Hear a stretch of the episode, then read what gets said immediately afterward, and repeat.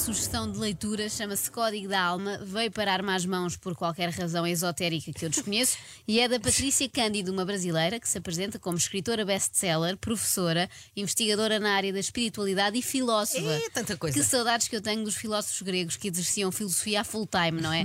Agora qualquer pessoa que pense considera-se automaticamente filósofa. Faz lembrar aquela altura em que os modelos começaram a entrar nas novelas e tornavam-se logo atores. Sim. Bom, mas vamos lá saber qual é o código da alma, afinal. Patrícia começa por nos dizer que no mundo atual há dois tipos de pessoas. Eu pensei que ela fosse dizer que há as que dizem IKEA e as que dizem IKEA. Para mim, a humanidade divide-se assim. É não, sei, não sei a é- qual delas vocês Não, pertencem. e há o Leroy Merlin e o Leroy Merlin. Exatamente. Também É uma boa divisão.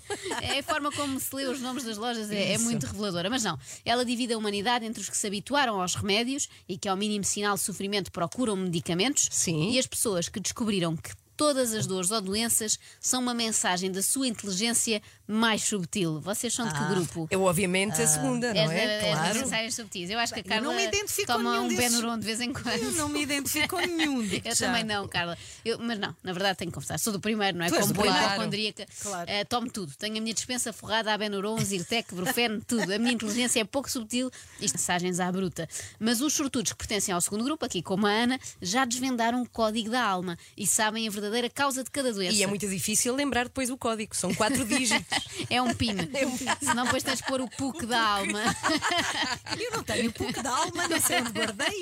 Tens de telefonar. No fundo, estas pessoas são o Dr. House, mas com menos estudos, não é? A Patrícia Cândido, felizmente, faz parte deste grupo, mais iluminado, e conta-nos neste livro a que se devem todas as dores. Estudar medicina para quê? Está tudo aqui. E ela diz assim: lembre-se, sempre que fica mal, os seus órgãos ficam tristes, choram, ficam deprimidos, com raiva, medo e sentem-se culpados. E eu agora finalmente percebo, quando fico com azia, não é por ter Sim. comido pimentos, Não. é porque o meu esófago está com a neura. Vamos então aos diagnósticos da doutora Patrícia. Ah, por que órgão é que querem começar? Ah, sei, lá, sei lá, pode ser ah, ah, pela boca. Boa, boa. Pela boca. Quando as nossas palavras ferem as outras pessoas de alguma maneira, surge uma doença na região da boca. Isto explica as minhas aftas constantes, Pois faz é. sentido. A Desagradável. doutora recomenda que se evitem as palavras ácidas e maldicentes. E eu que achava que bastava não comer ananás para não Olha, ter já aftas. agora isso inclui os dentes Não, também. não, olha, boa não? pergunta. Os dentes têm uma explicação à parte, estão associados às nossas decisões. Surgem problemas nas pessoas inseguras, confusas e perturbadas. Bem, só se estiverem perturbadas ao ponto de se esquecerem de lavar os dentes, digo Pois, eu. Bom, sim. mas há outras partes do corpo ah, cuja enfermidade a Patrícia explica, com uma perna às costas, e não vou falar nem da perna nem das costas. Patrícia diz que os joelhos adoecem quando somos teimosos e inflexíveis. Olha. E eu entendo, não é? Se somos inflexíveis ao ponto de não dobrar o joelho, é normal que ele depois se ressinta. Problemas nos olhos surgem quando não queremos ver o que está à nossa volta. Claro, nem sei porque é que as pessoas fazem operações às É- é cataratas, óbvio, não, é? não é? Quando é óbvio que estão a ver tudo turvo porque querem. Claro. E no ouvido, adivinha, isto é sempre muito simples. A Já sei, não querem ouvir. Não querem ouvir. Pois, As pessoas no claro. ouvido não querem ouvir. É estranho porque, por exemplo, os bebés têm imensas otites. Já devem estar fartos de ouvir os pais, não é? Bom, no caso da pele, a Patrícia diz que já acompanhou pessoas que, por serem muito vaidosas, tiveram problemas terríveis na pele. No fundo, pessoas que abusaram nos peelings, como a Lili Canessas. E que isto acontece com o objetivo de tirar o foco do lado estético. É gira esta ideia das doenças virem para nos ensinar uma lição. És vaidoso, vais ter uma doença na pele. A constipação, por exemplo, vem para nos ensinar a não sair de casa com o cabelo molhado, a mononucleose para não andarmos aí aos beijos e a gastroenterite para não comermos mousse de chocolate fora de casa. Ah, mas por acaso não falaste ainda dos pés, porque por acaso tenho aqui uma dor É, no, no pé, direito. Ah, sim. então, olha, resolve-se já. Dores nos pés indicam que a pessoa está indecisa sobre o caminho a seguir. Ai, Ah, Ana, vou ter que decidir. é a tua cara. Mas a. Patrícia vai mais longe, vai até aos dedos dos pés Não. e diz que eles refletem as nossas preocupações. O mindinho deve refletir rel- relações menores, não é?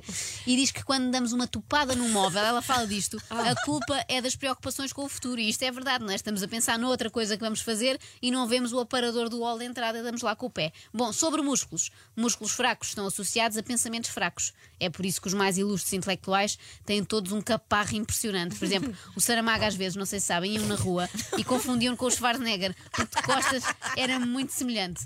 Eu gosto muito também da explicação sobre o sangue. Os problemas eh, no sangue surgem quando, quando estamos acomodados. É como se o sangue dissesse, porque me hei de esforçar se ele não faz nada. Isto é giro, porque a Patrícia escreveu mesmo isto, dá vida a todas as partes do corpo. em Tão vez de giro. filósofa, devia escrever guiões para a Disney, não é? Mas, mas é tudo muito óbvio e muito É, evidente. sim. Como é que nunca pensámos nisto? Sim, sim. Sim, dá- dói o ouvido, é porque não quero ouvir. Bom, para terminar, o nariz. O Deixei nariz, o meu o favorito nariz. para o fim. Segundo a Patrícia, as pessoas que sofrem de rinite como eu e como Marcelo Re- Rebelo de Souza, não é? Ficámos a saber, estão irritadas com os ambientes onde circulam e espirram para expulsar a irritação de dentro delas, tal e qual. Só faltou dizer. E criam rubricas na rádio com um nome extremamente desagradável. Olha, se fosse a Patrícia Cândido, ninguém mais morria por causa desconhecida, porque ela sabe sempre de onde vêm os problemas. Aliás, se dependesse da Patrícia, ninguém morria de todo, porque o último capítulo do livro indica o caminho para a cura. A sério? A sério. Eu acho que o caminho da cura depende muito de onde se está.